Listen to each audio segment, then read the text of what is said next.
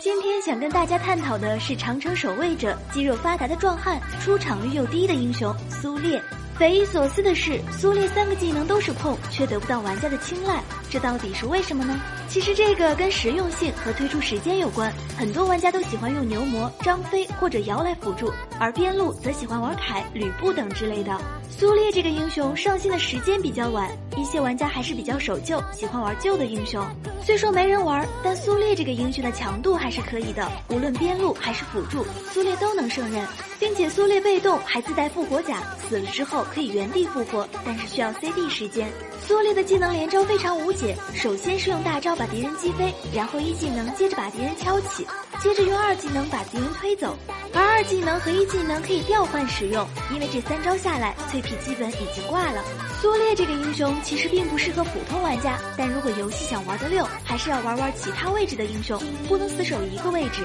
因为上了星耀就很讲究团队合作了。如果都只玩法师、射手，其他位置不会，遇到刁钻的队友就很难选英雄了。